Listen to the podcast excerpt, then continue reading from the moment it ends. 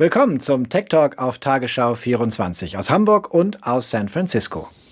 Und wie immer haben wir die wichtigsten Tech-Themen der Woche in zehn Minuten für Sie. Heute unter anderem, was die Wahl von Joe Biden für die Tech-Konzerne bedeuten konnte. Und wir reden darüber, wie Facebook, Twitter und Co. die Wahl vielleicht beeinflusst haben. Außerdem, Netflix versucht sich als klassischer Fernsehsender und der Hyperloop katapultiert zum ersten Mal Menschen durch die Wüste von Nevada. Gratuliert, Björn, haben Sie alle schnell. Einige der Bosse der großen Tech-Konzerne im Silicon Valley, als Joe Biden am Samstag als Wahlsieger feststand. Gemeinsam neue Brücken bauen. Darauf setzt zum Beispiel Microsoft-Präsident Brad Smith, der oberste Justiziar des Konzerns. Und er erinnert an einen Blogpost, den er vor vier Jahren geschrieben hat, nach der Wahl von US-Präsident Trump. Und darin schrieb Brad Smith über den damals gewählten Präsidenten Trump, jeder Präsident hat unsere Glückwünsche verdient und wörtlich, die friedliche Machtübergabe ist seit zwei Jahrhunderten ein fester Bestandteil unserer Demokratie bis heute fast prophetisch, könnte man sagen, mit Blick auf die aktuelle Situation.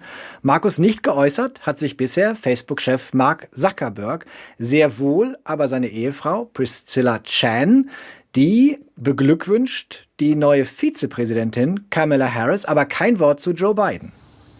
Außerdem gab es Glückwünsche von Amazon-Chef Jeff Bezos. Einheit, Empathie und Anstand sind keine Werte einer Zeit, die vorübergegangen ist, schreibt Amazon-Chef Bezos. Was aber würde ein Machtwechsel im Weißen Haus für die Tech-Konzerne bedeuten, Markus? Auf der einen Seite ist Trump ja durchaus ambivalent in seinem Verhältnis zu den Tech-Konzernen. Er twittert wie ein Verrückter, er postet eifrig auf Facebook, er steckt hinter einem Deal, der Oracle das US-Geschäft von TikTok zuschustern sollte. Auf der anderen Seite ist er aber auch immer wieder Fürsprecher von rigider Regulation der großen Plattformen gewesen. Ja, und Bradley Task, ein Silicon Valley-Investor, sagte dem Technikportal Protocol, das Silicon Valley hoffe auf eine schön langweilige, ruhige Präsidentschaft. Tusk sieht Vor- und Nachteile im Wahlergebnis. Dass es zunächst zumindest nicht sofort eine gleichzeitige Mehrheit in beiden Kammern des Kongresses für die Demokraten gibt, das ist aus seiner Sicht Gut. Wie schlecht? Gut, weil er sonst ein Blutbad wörtlich befürchtet hätte von neuer Regulation mit Blick auf die Macht der Tech-Konzerne und mit Blick auf Datenschutz.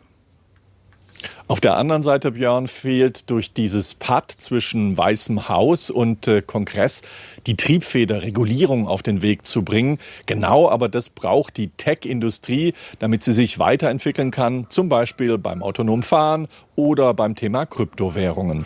Gut ist, sagen viele im Silicon Valley, dass die US-Politik etwas berechenbarer wird, dass es keine Wutausbrüche und Launen mehr gibt, die plötzlich in Regierungserlasse münden. Viele erwarten, dass Biden den Fuß etwas vom Gas nimmt, beispielsweise wenn es um den Streit zwischen China und den USA mit Blick auf die App TikTok geht.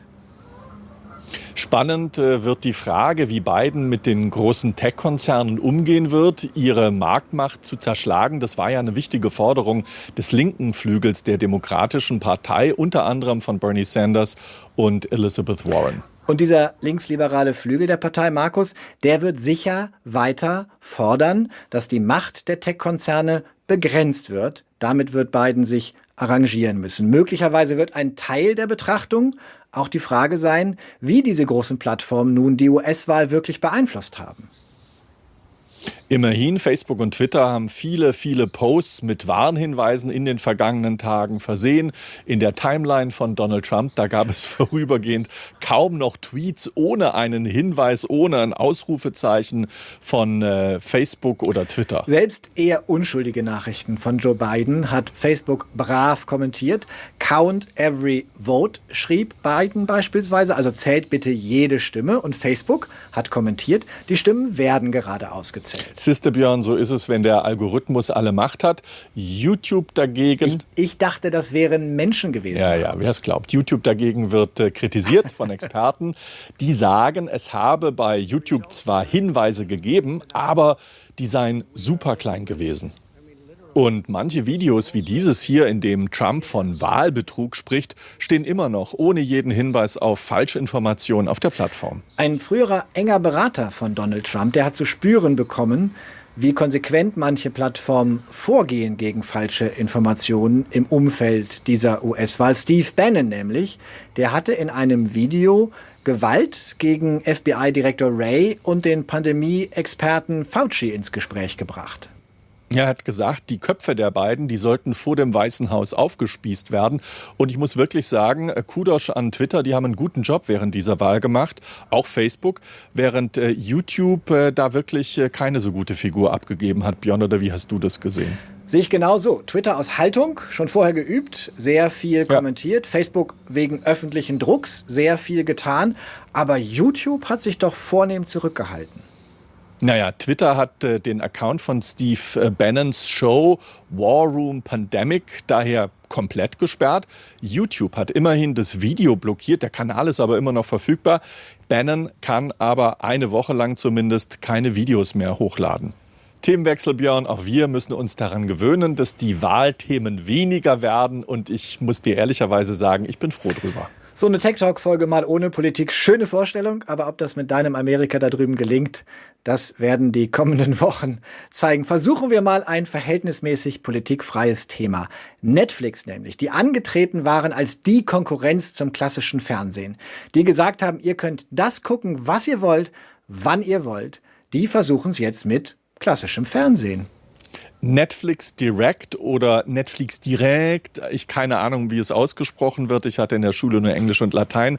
So heißt der Kanal, ein Versuch, der zunächst nämlich in Frankreich läuft. Soft gestartet ist das Ganze bei ersten Nutzern schon am 5. November, schreibt das US-Branchenmagazin Variety.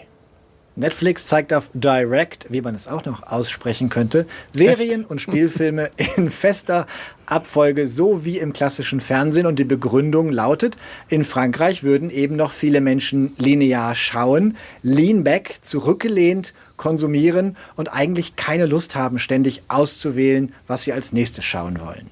Netflix kommt äh, in Frankreich auf etwa 9 Millionen Abonnenten. Das Unternehmen zielt damit auf eine eher ältere Zielgruppe ab. Widerspruch oder nicht, Netflix kopiert das, was vermeintlich am linearen Fernsehen störte.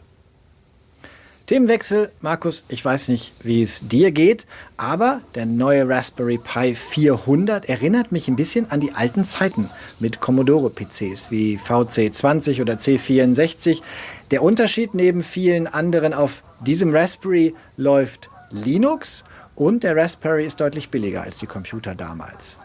Ein richtig schön nerdiges Thema. Für gut 70 Euro kommt der neue Raspberry Pi 400 auf den Markt. Für rund 100 Euro gibt es einen Kit mit Netzteil, Maus, HDMI-Kabel, Handbuch und einer Micro-SD-Karte mit vorinstalliertem Raspberry Pi OS, dem Betriebssystem.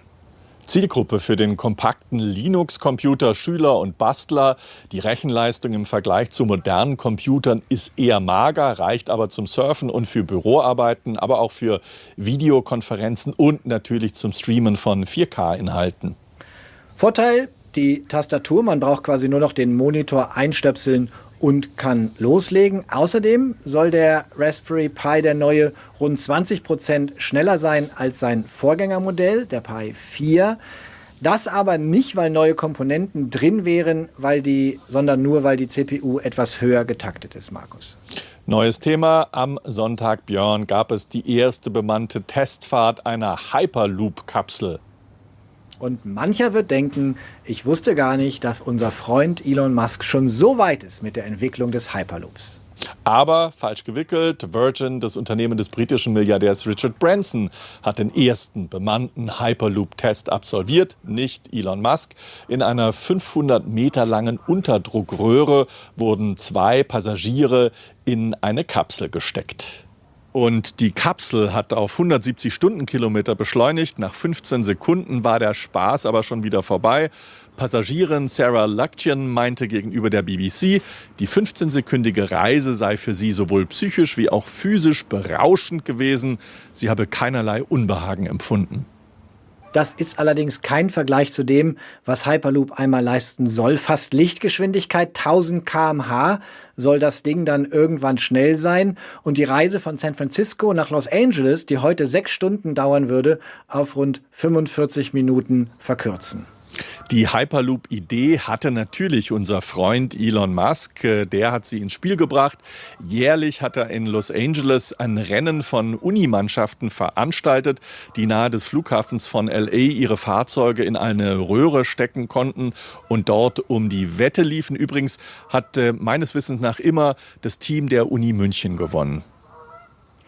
Nun aber hat sich Elon Musk die Butter vom Brot nehmen lassen, denn Richard Branson will mit Virgin kommerziell einsteigen in das Hyperloop-Geschäft und in seinem Gefährt in der Röhre, Röhre sollen irgendwann mal 28 Menschen Platz finden.